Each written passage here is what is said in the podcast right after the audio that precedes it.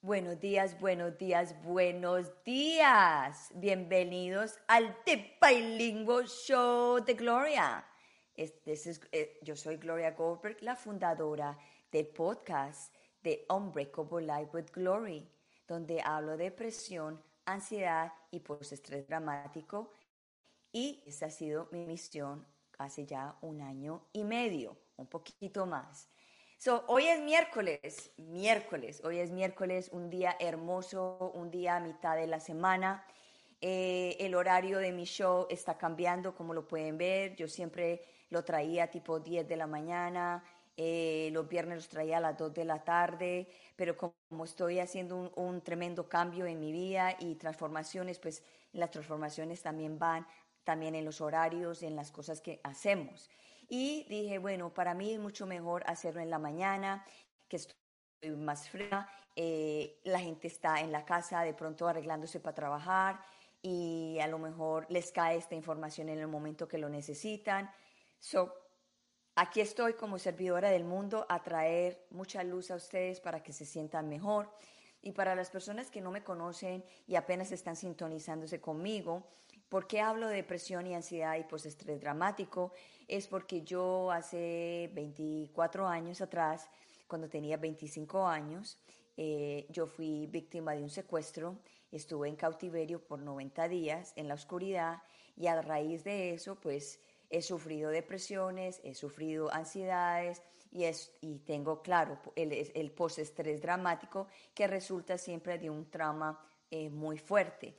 Entonces, yo descubrí en mí de que todo eso, lo que me ha pasado a mí y muchas otras cosas más, han sido lesiones muy fuertes, pero lesiones que me han dado a mí el poder y la, transformación de seguir adelante.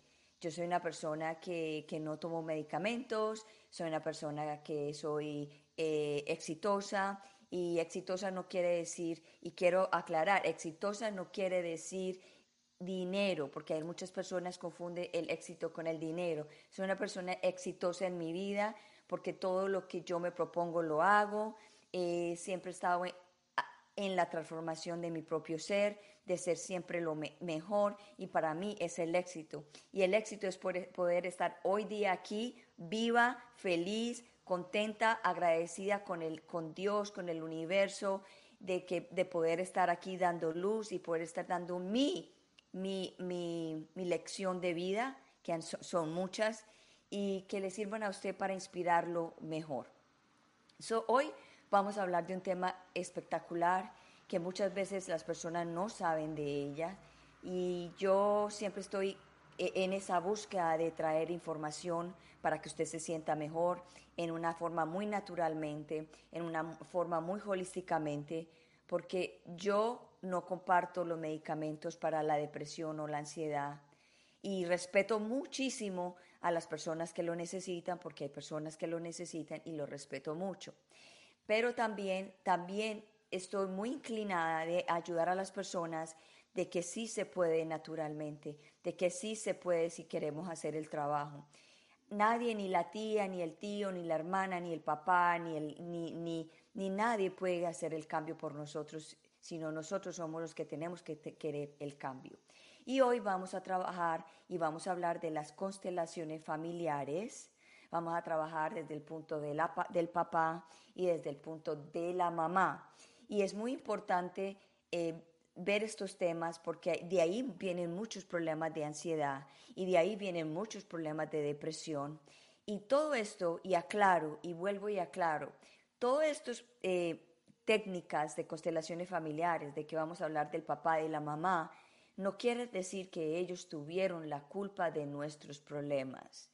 Ellos también están en, de una forma inconsciente de que no, no sabían la información que tenemos hoy en día, que gracias a Dios a la tecnología podemos saber mucha información de diferentes partes del mundo, de diferentes personas. Para nosotros también ten otro enfoque, otra idea de por qué nos deprimimos, de por qué tenemos ansiedades. Porque hay muchas personas que revisan y dicen, pero si a mí no me ha pasado un trauma tan grande, ¿por qué me deprimo?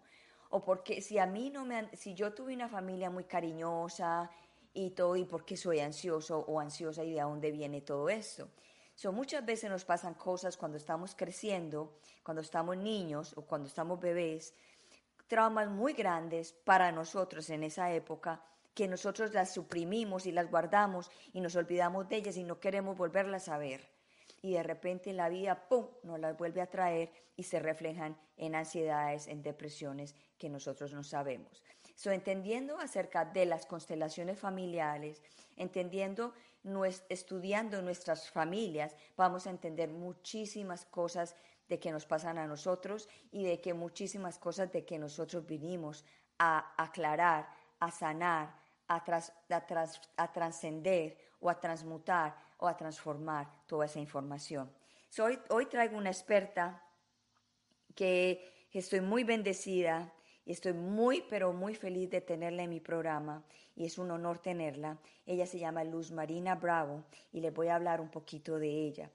Ella se desempeña como terapeuta sistémica de las constelaciones familiares es coach sistemático y ontológico, terapeuta integral y transgeneracional, individual y grupal.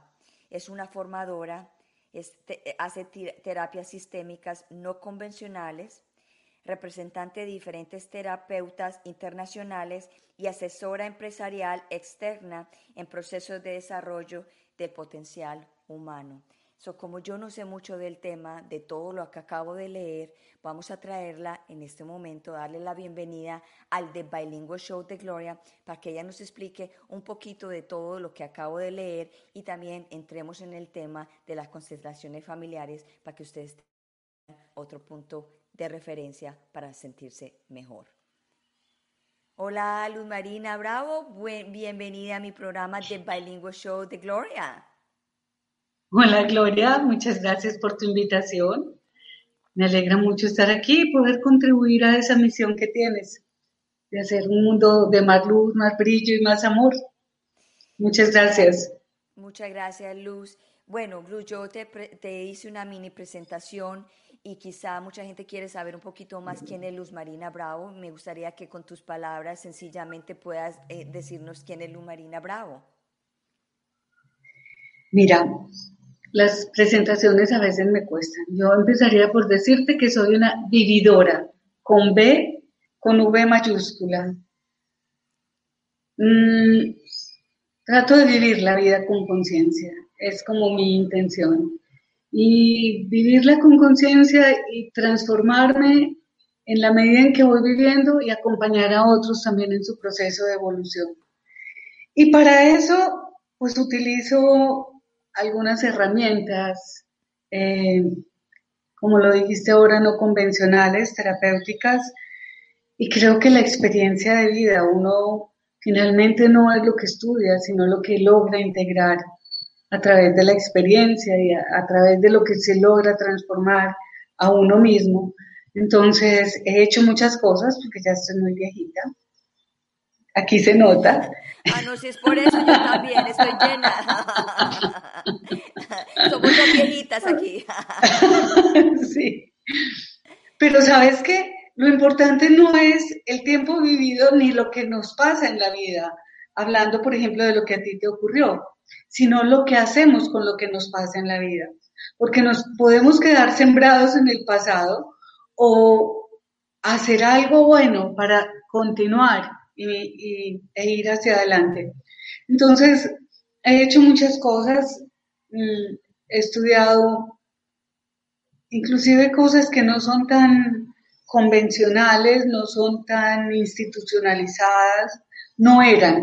Cuando yo empecé este trabajo realmente nos catalogaban de brujas. Hoy el trabajo de constelaciones familiares y la terapia sistémica está regada por el mundo entero hace 26 años que yo empecé con esto, de verdad que alguna vez estábamos trabajando en una casa y empezaron a tirarle piedras a la casa porque estábamos haciendo brujería y nada que ver. Estudié trabajo social, hice una especialización en relaciones industriales, me he desempeñado como directora eh, de cultura organizacional y gestión de lo humano en empresas y en paralelo he trabajado el desarrollo personal, familiar y grupal. Entonces, eso me ha dado como una visión de como el sentido de la vida, de lo humano. Mi, mi, yo creo que lo que más me impulsa es la humanización de la vida, humanizarme yo, humanizar la vida y acompañar en eso. Eso, eso, eh, de eso se trata la vida. So, eh, yo quiero que entremos en el, en el, tema de una vez. Constelaciones familiares. ¿Tú puedes explicar eh, qué son las constelaciones familiares para las personas que no tienen idea qué es?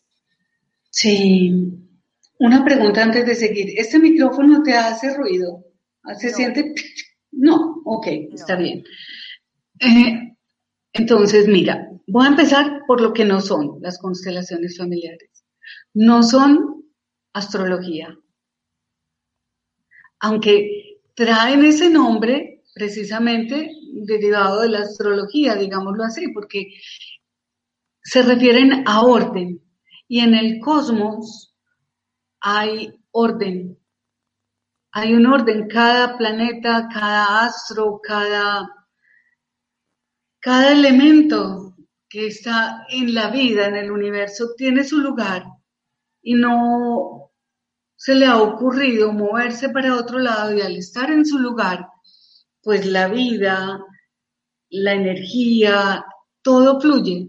Entonces, constelaciones familiares trae su nombre a partir de, de ahí, como de buscar el orden. La familia, la vida, la vida humana tiene un orden.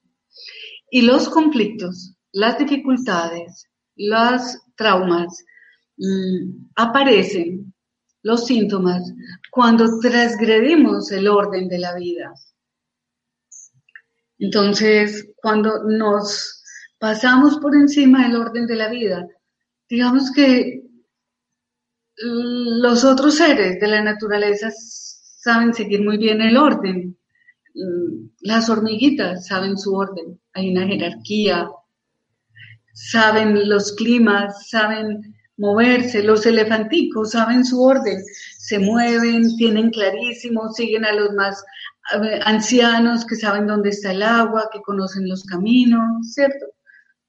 Los seres humanos, como estamos dotados de razón y de emociones y de algo que está más allá, porque somos multidimensionales, eh, nos pasamos a veces desde el miedo, desde el temor, esos órdenes. Entonces, las constelaciones familiares fueron creadas o les dio lugar un alemán que murió apenas hace dos años, de 90 como de 92 o 95 años, murió Hellinger. Mm, y este trabajo surge mucho a través de la posguerra. Toma toda su, su relevancia. Con el trabajo que Vera hacía, con la gente que había eh, estado en el conflicto o en la guerra o que venía con traumas de la guerra. Entonces, eh, las constelaciones familiares, ¿qué es lo que hacen? Te voy a decir, los que conocen Colombia son como el carnaval de Barranquilla. El que las vive es el que las entiende y las siente. Porque es un trabajo que hacemos desde la energía, pero tiene una fundamentación, tiene un sentido, no es una cosa como de adivinación o, azarosa o esotérica, tiene una fundamentación. Entonces, una constelación familiar es una representación de una imagen interna, es poner afuera una imagen interna.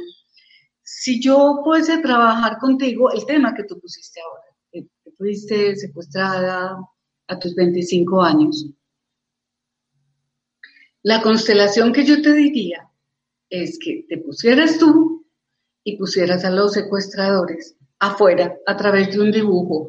Y de acuerdo a la manera como tú los ubicas con relación a ti, supongamos, esta eres tú, estos son los secuestradores, si tú haces esto, esto me da una información, esto me da otra, esto me da otra, esto otra, porque la forma en la que ubicamos nos da nos genera un impulso, una sensación Y ese impulso y esa sensación es la energía que está en nuestra memoria celular, que se refleja ahí.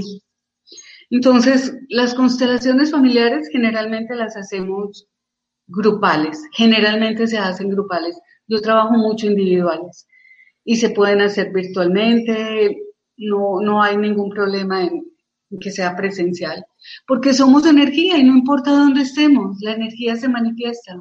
Estamos conectados todo el tiempo por hilos invisibles.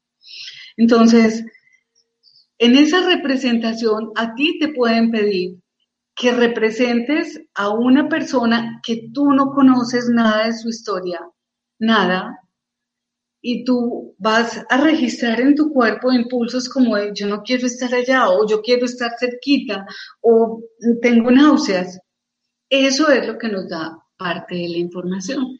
Y es también reconocer que al ser seres multidimensionales somos canales de información energética que se manifiesta a través de nosotros, no importa el tiempo. Es decir, tú puedes representar a una bisabuela que se murió hace 70 años y esa energía está presente. Porque en el inconsciente, realmente es un trabajo profundo con el inconsciente, en el inconsciente no hay tiempo ni hay espacio. Claro. Para el inconsciente todo es un eterno presente. Entonces, las constelaciones familiares son eso, son una representación de una imagen interna con cualquier aspecto o asunto de nuestra vida, puede ser un síntoma, puede ser una relación, puede ser una pregunta, lo que tú quieras. Y nos permite ver las dinámicas inconscientes que nos están llevando a esa situación. Muchas veces nosotros queremos ir hacia un lado y la vida como que nos jala hacia otro. Entonces, lo que buscamos es qué hay ahí detrás, que yo quiero ir hacia allá y la vida me impulsa hacia otro lado. Podemos mirar un síntoma, hasta una presión arterial, la depresión. Uno a través de una constelación puede mirar desde dónde viene, de quién viene, si es nuestra, si es propia o si es transgeneracional, si le estamos dando lugar a un, a, un ancestro o a una persona excluida. Bueno, mm, Oh, mira, Eso tenemos Una, tenemos una, una pregunta, o sea, vamos a leer qué dice Rita. Ah, José M. Fuente, hola, me disculpo por esta comunicación contigo. Acabo de ver tu perfil y pensé que era la persona en la que necesitaba. En mi nombre es, es Patricia Licope, soy belga y vivo en París. Tengo una enfermedad grave que me condena a una muerte segura. Cáncer de, cáncer de la Gorget, yo no, no sé qué es. No, no entiendo lo que ella dice. No, no entiendo.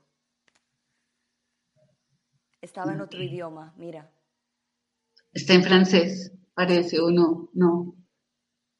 No. No, no, no entiendo. Rita, ah, no sé, no sé qué lo, en qué te podemos ayudar, pero si nos escribes un poquito mejor en español, podríamos entender un poquito más. Bueno. O en inglés, tú le entiendes. O en inglés, yo te entiendo. Ella dice que tiene una enfermedad, un cáncer de la Gorget. No sé qué es eso. Bueno, mientras, entonces te voy a, voy a continuar con las bases de las constelaciones, que esto le puede ir dando también a Rita, quizás. Mm, un síntoma, por ejemplo, como un cáncer, para nosotros es el resultado de un amor ciego congelado, es decir, de un asunto transgeneracional o propio no resuelto.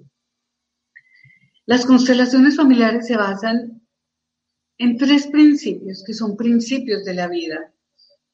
Eh, uno los, los podría, como los principios del Kibalión, resumidos en tres principios fundamentales. El primer principio al ser una terapia sistémica es, dice, un movimiento en una parte del sistema genera movimiento en todo el sistema. un cáncer, por ejemplo, la pregunta que, que, uno se haría es, ¿para qué cosa buena ha llegado ese cáncer a tu vida y a tu grupo familiar? Correcto. ¿Sí? Un movimiento en una parte del sistema mueve a todo el sistema. Nace un niño y toda la familia se ilumina, aunque hay algunas familias que puede que lo rechacen, ¿cierto? Pero un nacimiento generalmente genera alegría, gozo, movimientos, ¿cierto? Contención, una abuela ya tiene que estar más presente, eh, un papá se hace papá, ya la pareja pierde libertades, hay un cambio. Un movimiento, un matrimonio genera un movimiento. Ya es primero la pareja que mi papá y mi mamá, o que la familia anterior. Entonces, un movimiento en una parte del sistema genera movimiento en todo el sistema, porque todos estamos unidos a todos por hilos invisibles. Los hilos que de alguna manera nos han traído y nos tienen en la vida. Y ahí hay un principio clave entonces, y es el principio de la inclusión. Al sistema, a nuestra vida, a nuestro sistema, pertenecen todos los que de alguna manera con su vida han incidido para que tengamos la vida que tenemos. Es decir, a nuestro sistema pertenecen papá y mamá, así no lo hayamos conocido, así seamos producto de una violación o de una noche de copas, una noche loca, pues la mamá no sabe quién fue. Pero estamos en la vida, ¿cierto? Al sistema pertenecen todos. Al sistema pertenecen los vivos, los muertos, los abortos, muy importantes, las pérdidas, los niños que nacieron y se murieron, los amantes, las amantes, los ex, la novia o el novio que se quedó esperando y que fue injustamente tratado porque fue cambiado por otra persona, los secuestradores, los violadores, los perpetradores, los países que dejamos por una migración, los secretos, los duelos y los dolores de los que no hablamos son de los mayores causantes de depresión. Los asuntos, los duelos no resueltos, porque la depresión viene de la tristeza y de una mirada, de una no mira, a ver, de un asunto del pasado no resuelto, es decir, la depresión viene de una conexión al pasado. La depresión es pasado, la ansiedad futuro, ¿cierto? Entonces, mm, al sistema pertenecen todos los asuntos que de alguna manera incidieron en la vida, en la vida nuestra. Mm, un niño que se, una madre soltera y regalan el hijo. Eh, eso también tiene mucha, mucha influencia en la depresión, por ejemplo. Eh, bueno, al sistema pertenece todo, todo. Entonces, cuando mm, uno mira el éxito, la orientación al éxito, muchas veces se da uno cuenta que hubo una abuela por allá que se murió teniendo un hijo, o el médico que no llegó a tiempo, que hizo un mal procedimiento, queda vinculado al sistema familiar. Por ejemplo, mi hermanito menor lo atropelló un motociclista cuando él tenía nueve años y se murió. Ese motociclista queda vinculado a nuestro sistema familiar y nosotros a él, porque nuestro hermano no existe por ese evento, ¿cierto? Siempre vamos a estar vinculados. Entonces, ese es el primer principio. Y puede pasar que entonces carguemos enojo, rabia con esa persona, alguno de nuestra familia, y de pronto aparece en la generación más reciente, digamos un sobrino o un nieto, que le encantan las motocicletas y que ha hecho locuras con las motos. Porque es una manera de darle lugar a ese evento que no ha sido sanado. ¿Sí? ¿Sí me estoy haciendo entender? Entonces es muy importante porque es el, el, principio de la inclusión nos lleva a atraer a nuestra vida y mirarlo con conciencia todo aquello que de alguna manera ha afectado la vida. Hay un principio clave aquí, es esto. Todo síntoma trae detrás una historia, aunque no toda historia representa un síntoma. Es decir, a través del síntoma nosotros podemos seguir una historia familiar o propia. Pero una historia, es decir, un evento que se procesó, que se tramitó y que la vida siguió y fluyó, no tiene que generar un síntoma. Entonces, ahí es, es importante eso, comprender que, que al sistema pertenecen todos. Primer principio, inclusión o pertenencia. ¿Sí? Imagínate eso. Yo tengo una pareja hace 35 años, no soy casada, como lo mandarían las leyes de mi familia, que eso enseguida se los explico, pero tengo una pareja que se llama igual a cómo se llama el novio de una tía mía, que lo acabo de descubrir este fin de semana, pero fue una tía que lo amó toda la vida y nunca se casaron. Qué maravilla, cómo a uno le llegan esas informaciones al cabo del tiempo, ¿cierto? Y es una manera de darle lugar a una tía que, que fue la que se quedó cuidando a la abuela y que cargó con una enfermedad mental. Y de alguna manera mi profesión es una forma de reparación, de inclusión. Mi abuelo paterno fue un excluido porque tuvo, gracias parece a una depresión, un intento de suicidio y fue internado en un sanatorio, manicomio se le decía en ese tiempo, 1926, y nunca más se volvió a saber de él. Ah. Yo estoy segura de que mi profesión es una forma de darle lugar, de traerlo a la vida, de reparar esa historia. Entonces te das cuenta cómo desde el inconsciente hasta la profesión tiene mucho que ver con las historias no resueltas. Entonces, ese es el primer principio, inclusión. ¿Ibas a decir algo o vas a decir algo? Sí, sí, sí.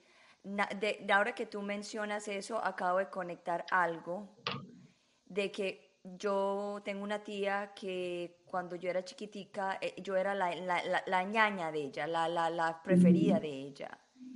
Y ella se quitó la vida muy, muy drásticamente. Like, pero yo, no, o sea, ninguno de la familia entendió qué fue lo que pasó para que ella hubiera cometido el suicidio que ella hizo. Fue tenaz. Y ahora que tú conectas con lo que tú acabas de decir, so, mi misión está atada también a lo de ella. Total, total, y quizás hasta el secuestro. ¿Por qué? Bueno, eso ya es como para entrar a otras cosas, pero el suicidio a ver, me cuesta, lo voy a decir, pero con cautela, porque nada de lo que digo es una verdad absoluta. Correcto. Nosotros seguimos la fenomenología, es decir, cuando hacemos la representación, seguimos la energía que nos muestra esa representación. Pero sí hay unos, digamos, unas cosas que uno ya empieza a ver que son como que nos muestran que hay unos comportamientos que llevan a cosas. Entonces, el suicidio, desde lo que hemos observado, tiene mucho que ver con separación de los padres, con homicidios, bien sea perpetrados por parte de nuestro sistema o a alguien de nuestro sistema, homicidios, dentro del sistema familiar, puede ser transgeneracional, con, con injusticias como si alguien con su propia vida tuviera que entregarse. Y mucho tiene que ver con la separación entre los padres. como si un, hijo dijera, yo lo hago por ti, mamá. Hay que mirar la historia para poder entender qué es lo que hay ahí detrás, pero, pero algo de eso tiene que ver. Realmente el de mi abuelo parece que tiene que ver con una pérdida económica importante. Tenía siete hijos, y perdió todos los bienes, la finca, sus mulas, era, era arriero, perdió, perdió todo y el desespero parece que lo llevó a eso. Entonces, al sistema pertenecen todos los que de alguna manera con su vida. Yo le preguntaba a mi abuela por mi abuelo y ella decía, ¿y quién es? Y yo tuve esposo, oiga, yo pensé que yo había sido madre por obra y gracia del Espíritu Santo. Y, lo volvía una chanza, pero es que el dolor y la vergüenza eran tan grandes que ella lo tenía que excluir de su vida, no había permiso. Además, porque era una señora de una familia muy, como diría ella, conspicua. ¿Sí? Entonces, de eso no se podía hablar. Entonces, ese principio es muy importante de darle lugar a los excluidos, a los abortos, a los niños que nacieron y se murieron. Uno lo ve demasiado en terapia como el que nace después o el que está un poquito antes, nace con una vinculación a esa energía de ese que nunca se menciona, nunca se nombra. Segundo principio es el principio de la jerarquía. En nuestra vida, primero es el que llegó primero, es decir, en nuestro sistema primero es el sol. Estamos en verano, estamos en el, acaba de pasar el solsticio de verano en el hemisferio norte. Entonces, primero es el que llegó primero, ¿cierto? ¿Quiénes llegaron primero a nuestra vida? Papá y mamá. Ellos dos sí llegan al tiempo, llegan a la par, ¿cierto? Claro. Primero son papá y mamá. Por eso Papá y mamá son una unidad que la representamos así. Pero antes que papá y mamá llegaron nuestros abuelos. Muchas veces, sin darnos cuenta, papá está en la casa, pero no está tan presente, y mamá está enojada o falta de papá, y entonces viene un hijo o una hija y se para al lado de la mamá y dice, tranquila mami, aquí no va a faltar la función, entonces yo me paro como mi papá, o tranquila mami, tú estás eh, en orfandad, tú vives desde tu orfandad, no te preocupes, yo me paro como tu mamá y yo te protejo. Y es un asunto totalmente inconsciente por supervivencia. Desde un cerebrito que allá atrás ha dicho, todo lo que ha dado como resultado vida se repite, todo lo que ha dado como resultado dolor o sufrimiento se evita. Entonces, si ha dado como resultado vida, perder una mamá, tranquila mami, yo te voy a cuidar con tal de que sigas viva y de que yo pueda seguir viva. ¿Mm? Entonces, en ese principio de jerarquía, primero es el que llegó primero.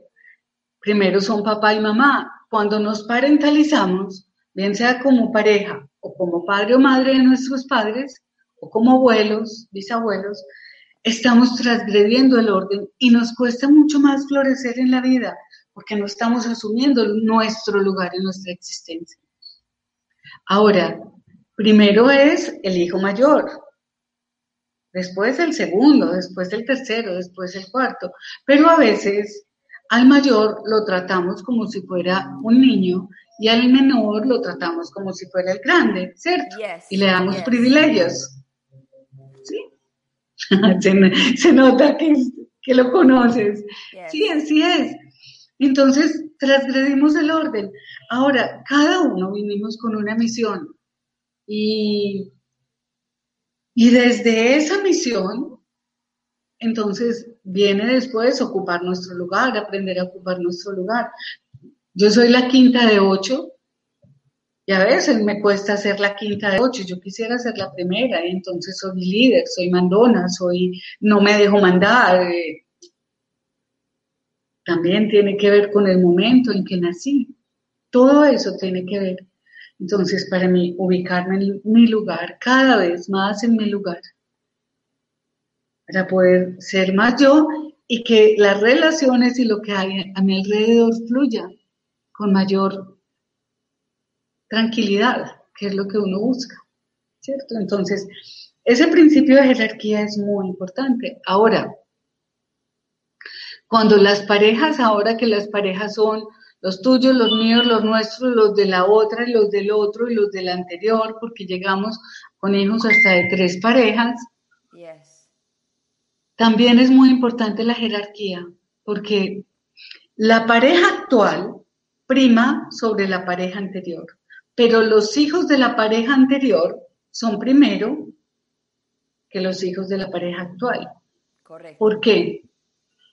Porque los más, lo que buscamos es la supervivencia y el bienestar de los más vulnerables. Si hay una separación, pues esos hijos siempre tienen que pertenecer.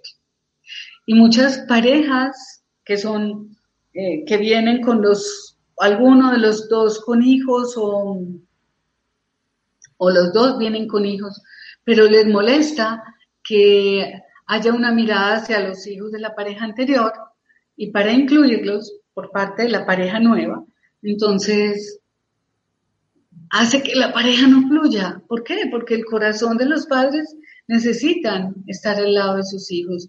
Y para estar al lado de la pareja, tengo que hacer una excisión en la relación con los hijos. Eso después lo paga la relación. Eso después lo paga.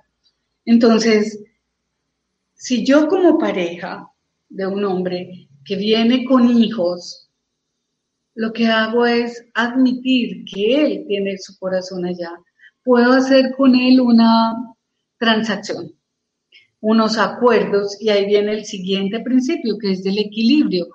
Si yo estoy dando más, o si él está dando más, yo tengo que luego compensar eso, por decir algo. Yo, yo tengo dos hijos y traigo a mi vida un hombre que no tiene hijos y que además nos sostiene y que aporta económicamente. Y yo soy curiosa si él mira hacia sus hijos y quiero todo para mí.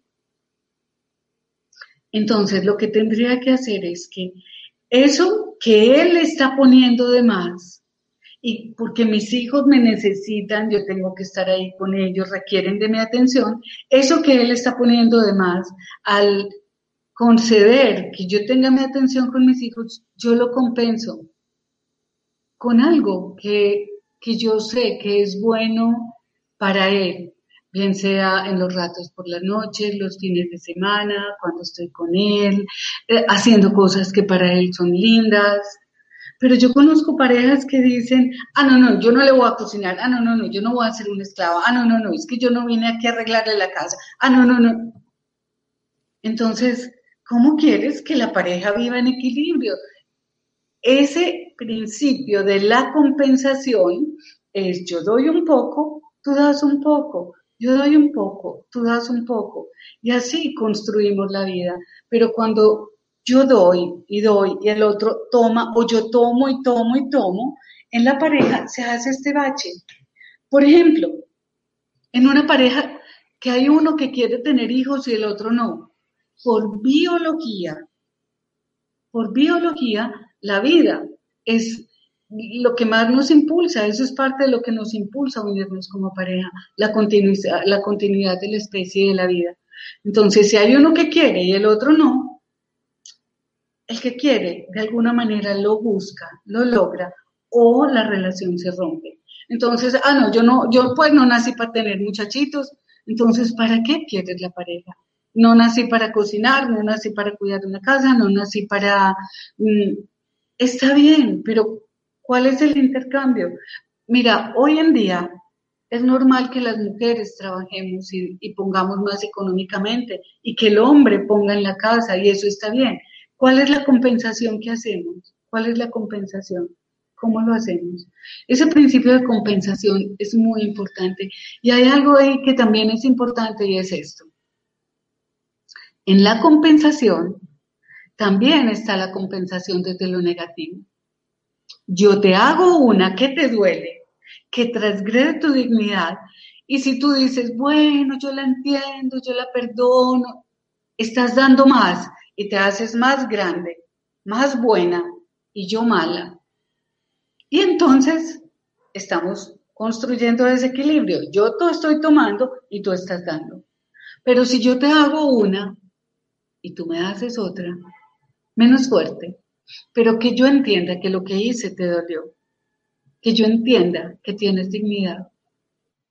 Entonces, al hacer eso, estamos restableciendo el equilibrio. Yo te hago una, pero menos fuerte, donde te demuestro que la relación me importa y que yo me importo en esta relación. Y no que estoy aquí desde la dependencia de ti. Y ahí hay algo muy importante con ese principio de la... Mira, te pongo un ejemplo. Eh, una mujer que recibí que me dice, Luzma, yo quiero una pareja, pero soy súper infiel. Estoy con una pareja y busco otro y otro y otro. Y siempre, pero siempre he querido ser solo de un hombre, pero no lo logro. Y eso nosotros desde la cultura la juzgamos, no, es una no sé qué, es una no sé cuántas, bueno, le ponemos un montón de calificativos. Pero si uno entra a ver, es que en el transgeneracional, su abuelo y su abuela tuvieron, ponle 12 hijos, pero el abuelo en paralelo tenía otra familia. Y la abuela lo sabía, y la abuela nunca puso límites. Y, y el papá o el abuelo ponía un hijo allá y otro aquí. Y no solamente eso, sino que no se hablaba de que era el amante, pero el abuelo le traía a los hijos y al amante a la casa y la abuela le servía. ¿Qué hace esa mujer? Está llena de rabia. Lo que no expresó la abuela y el papá de esa niña lo expresa ella a través de, antes de ser una boba como mi abuela y como las mujeres de mi clan, voy a ser como los hombres. Y desde ahí actúa el inconsciente, compensación. Entonces, esos son como los tres principios básicos desde los que cuando hacemos un trabajo de una constelación, miramos las dinámicas inconscientes, donde se transgredió. El principal que uno observa es el de, bueno, siempre están todos tres, pero el principal y el que más impacto tiene es el de la inclusión. La jerarquía, uno en casi todas las constelaciones observa cómo los hijos nos parentalizamos y ocupamos el lugar de padres o de abuelos, de pareja o de abuelos o de un hermano.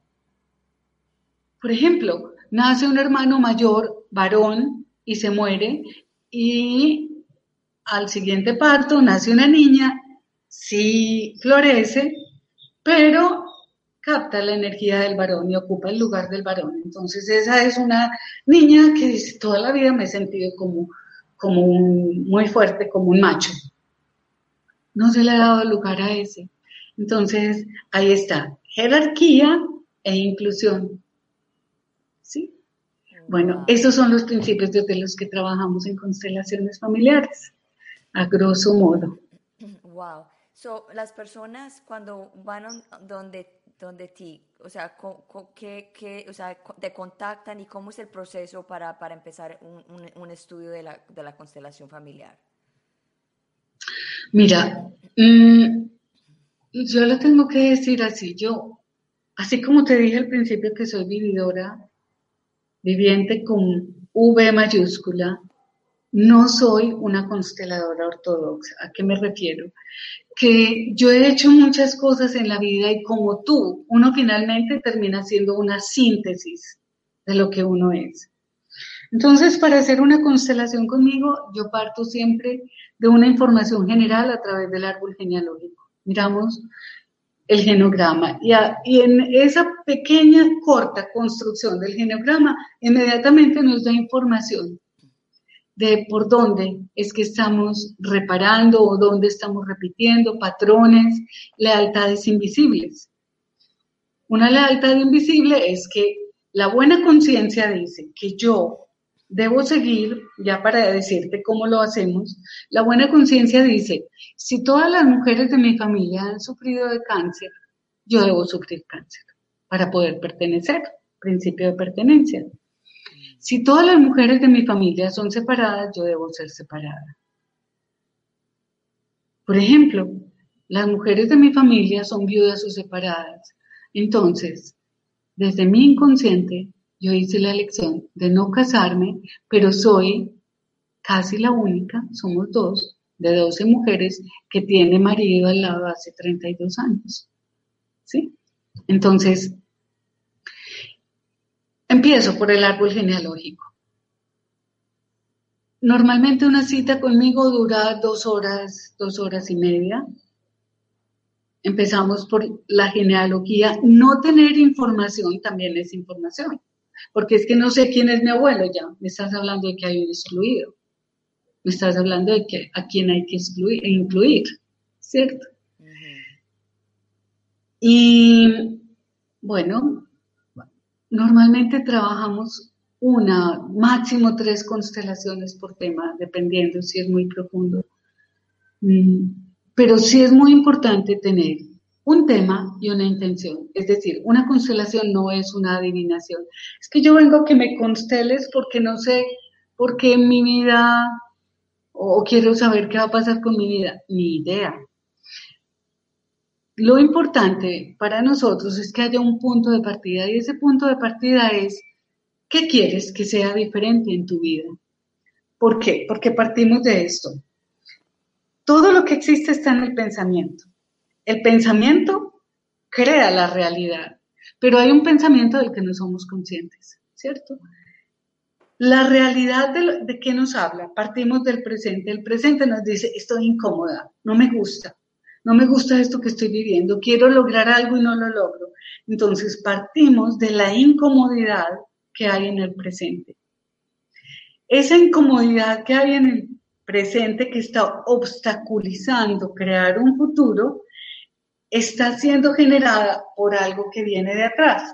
Entonces, en la constelación hacemos esto. En el presente, miramos qué es lo que tú quieres que sea diferente, vamos al pasado, miramos qué es lo que hay allá que se está interponiendo, transformamos ese pasado para poder crear un nuevo futuro. Es decir, resignificamos el pasado. Eso es lo que hacemos en la terapia. Y como esto es un trabajo profundo con el inconsciente, no es necesario hacer un montón de terapias o un montón de citas. Hacemos una, esperamos un tiempo y vamos al paso de que el consultante marca. Si el consultante dice, yo quiero volver, vuelves. Si el, no es como en coaching, yo hice coaching ontológico, que uno de una vez programa 10 citas y hay muchos que las cobran por adelantado. No, aquí no es así, es marcas el ritmo, marcas el ritmo de tu alma, porque los movimientos del alma son lentos y además, como un movimiento en una parte del sistema genera movimiento en todo el sistema, cuando trabajamos con una persona hay un movimiento en todo el sistema familiar. Sí, entonces, bueno, la, constelación la podemos hacer. Yo la hago con objetos, si es presencial la hago con objetos, con sillas, con muñecos, con piedras, con lo que tengamos a la mano. Si es un lugar donde no tenemos sino servilletas, la hacemos con papelitos, porque todo está aquí y como somos multidimensionales, nos conectamos con la intención y aflora la información. Así es. No sé si, si queda respondida tu pregunta. Sí, ahora, eh, ¿tienes algún taller que viene pronto para que la gente sepa de tus talleres, de cómo la gente puede contactarte a ti? Bueno, vamos a hacer, eh, hoy tenemos una charla en la tarde también sobre la importancia del papá en la vida.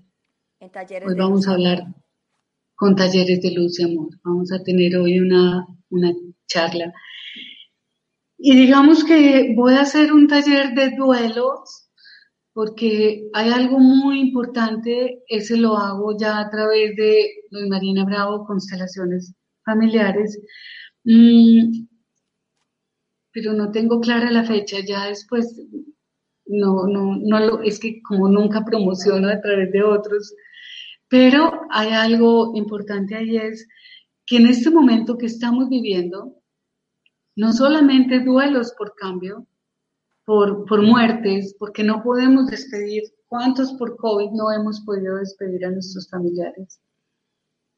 Eh, la despedida, la elaboración del duelo, el trámite del duelo es muy, muy importante para poder continuar con fuerza en la vida y para que los que nos siguen continúen con esa fuerza. Yo siento siempre que el trabajo que hacemos en mi corazón están los niños, las generaciones más jóvenes. Lo que hacemos es para que ellos tengan más fuerza para seguir. Entonces, el último sábado de julio, no sé cuál es la fecha, tenemos un taller de duelos. Me dices eh, el último sábado de mes. Sábado de julio, sí. Ya te digo. Sería el, el 31. El 31 de julio. Bueno, ese día es el taller de duelos. Como para cerrar, parte de esto vivido en este tiempo porque hay duelo por muertes, por trabajo, porque se perdieron o se disolvieron parejas. Bueno, porque digamos que ha sido, este ha sido un tiempo eh, en el que ha habido mucho movimiento y en ese movimiento a veces nos quedamos pegados a parte del pasado, a parte de lo que todavía. Sí. Entonces ese trabajo lo vamos a hacer. Porque es muy lindo, es muy lindo ver cómo, sabes que eh, a través de las constelaciones uno ve, por ejemplo, cómo cuando alguien se ha muerto y no se ha elaborado ese duelo, el vivo está más presente que los vivos. Eh, perdón, el muerto está más presente que los vivos. La energía del muerto mueve mucho más al sistema familiar que la de los vivos. Entonces, y cuando uno deja ir a los muertos, descansan. Claro, lógicamente. Eh, por ejemplo, en mi caso, una de las abuelas mías mm, no nos quiso mucho, como a nosotros como nietos, no nos quiso mucho. Y yo me acuerdo que a través de muchos años el resentimiento contra ella, yo nunca la pude ver como una abuela amorosa, o sea, yo no la pude ver así.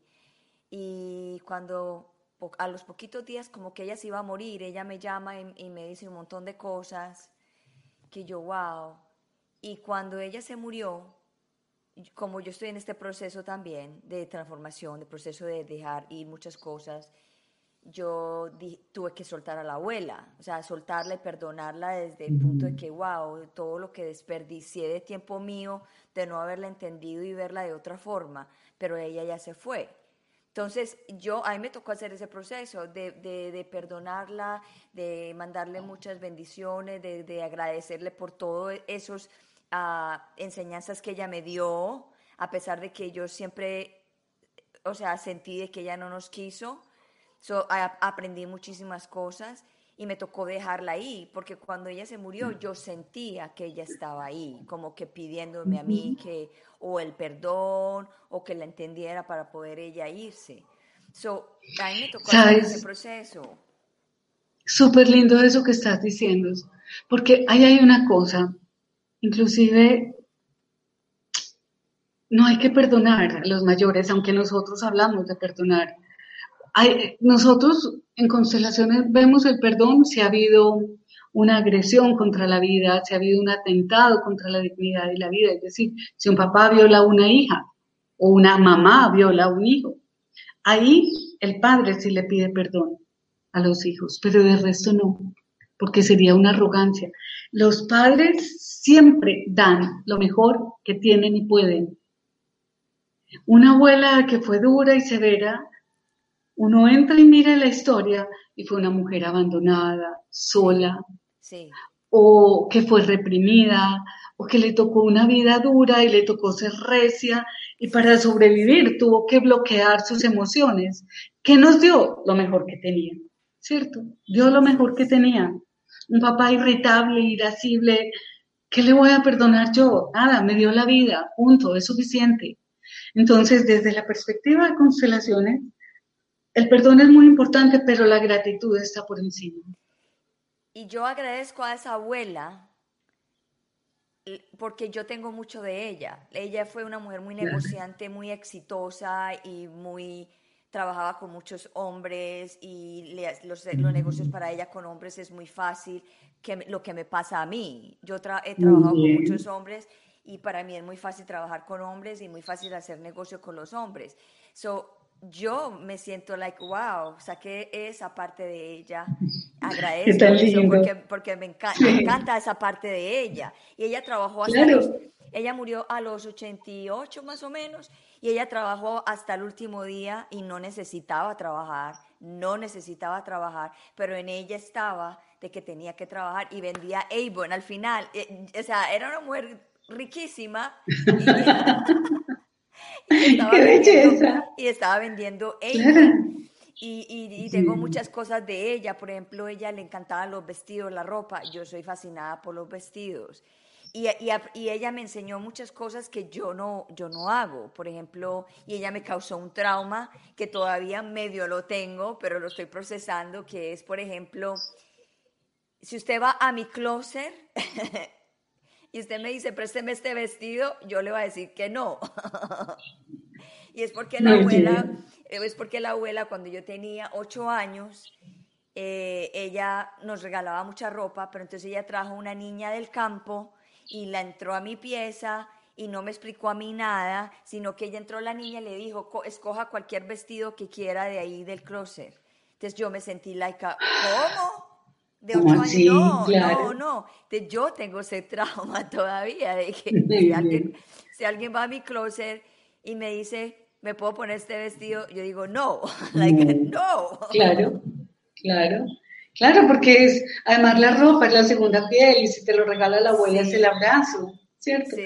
Es que el inconsciente es representativo, es simbólico. Mira, hay un evento importante que quisiera también que contáramos, que lo encuentran en mi página que también se llama Constela, Marina Bravo, Constelaciones Mede.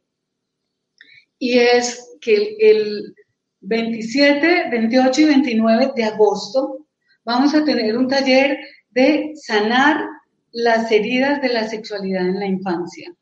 Eso lo hacemos con una francesa que se llama Marillo Dal Soto. Mira, el abuso sexual y las heridas de la sexualidad en la infancia son una pandemia de la que no se habla. Correcto. Apenas se está empezando a hablar ahora. Este es un taller que es totalmente vivencial. Es atravesar por el cuerpo las memorias de las heridas de la infancia. No lo dirijo yo, yo la represento, junto con Clara Cadavid de Aguas Urgente, que es una, compañera, representamos a Marillo Dal Soto, que es francesa y tiene la traducción de Esperanza Niño. Y es un, el trabajo es hermosísimo. Eso sí, uno queda como para el otro día eh, darse incapacidad, es decir, uno queda movido de arriba abajo. Pero va a ser un taller muy lindo porque es mirar las heridas de la sexualidad, porque la sexualidad además tiene que ver con el permiso para el placer, el gozo, el disfrute y tiene que ver con la capacidad de creación, de creatividad, de dar a luz proyectos propios. Tiene que ver con la identidad, tiene que ver con, con lo que nosotros creemos de nosotros mismos. La sexualidad es mucho más importante y mucho más que la genitalidad. Entonces, mirar las heridas de la sexualidad en la infancia nos va a ayudar a ir más allá en los logros de nuestra propia vida. Pues eso es un tema súper interesante también, que eso también eh, conlleva también a la depresión, porque hay mujeres que no se sienten eh, you know, en plena satisfacción sexual. So, me encantaría que de pronto que estemos más cerca a ese, a, ese, a ese curso, volvamos en agosto y hablemos de ese tema más para que la gente entienda y, y que la gente se una más. A mí me encantaría y creo que lo voy a hacer porque me encanta. Súper, muy rico. Va a ser 27, 28 29 de agosto, hora de Colombia, de 8 de la mañana a 1 de la tarde. Espectacular. Tiene un valor de 900 mil pesos y se inscriben a través de mi página. De, del Instagram. De la página de mm, internet. www eh, Constelaciones Mede, Luz Marina Bravo. Ahí está la página. Ok, yo de todas maneras en la descripción del, del episodio de hoy, ahí está la información de ella para que si la quieren contactar. De todas maneras, ya tenemos 58 minutos, tenemos que cerrar el programa. Gracias por estar en el programa en el día de hoy. Estoy muy feliz y yo sé que vamos a volver ahorita en agosto para hablar de la parte sexual para este taller que viene pronto. Y a mí me encanta también ese tema y nada, todo lo que sea para ayudar a las personas a que se sientan mejor. Algo que tú quieras decir antes de, de, ponerte en el nada. Gracias, gracias, gracias por este espacio y podemos hablar también de la depresión y de la ansiedad desde la perspectiva de constelaciones familiares porque tiene todo que ver con el papá y la mamá, todo desde esta perspectiva. Le programémosla entonces ahorita en privado y lo hacemos para que la gente esté pendiente de este, programa. Bueno. Listo, te voy a poner en el green room, me espera, yo cierro y, hablamos en privado. Ok. Bueno, y si te tienes Un abrazo. lo puedes hacer. No, aquí estoy, aquí estoy. Bueno, gracias. Bueno, bueno, chao. Bueno, otra misión más aquí, trayéndole a ustedes la luz, la energía y para que entiendan estos, estos temas. Eh, hoy eh, se habló en general de las constelaciones familiares para que usted entienda un poco del tema, porque ya vamos a venir más a profundo con la depresión y ansiedad que encapsula toda la constelación familiar. Eh, eh, viene del padre, de la madre, muchas cosas que reprimimos, que guardamos y por eso es que traemos todo aquí a explicarlo mejor para que usted se sienta mejor. Bueno, ya llevo una hora aquí, quiero cerrar el programa y gracias por estar en mi programa en el día de hoy, en el The Bilingual Show de Gloria. Mi nombre es Gloria Goldberg, la fundadora y la creadora del podcast Unbreakable Life with Glory, donde hablo de depresión, ansiedad y postestrés dramático y que está en iTunes, Spotify, en todas las, plataformas de podcast cada, episodio que yo hago aquí también está en, versión podcast. Por si no nos puedes ver, nos puedes escuchar mientras que estés manejando o haciendo ciertas cosas. Y la información de Luz Marina Bravo está en la descripción del, episodio. También voy a poner la página de ella donde se pueden inscribir para los talleres que ella realiza. Y gracias a Talleres de Luz y Amor que eh, eh, nos ayuda o me ayuda a mí a traer estas maravillosas personas a mi programa. que tengan una feliz tarde, un feliz día y gracias y nos vemos pronto y que Dios los ilumine más y más para que se sienta mejor. Chao y que tengan una feliz tarde. Chao, chao.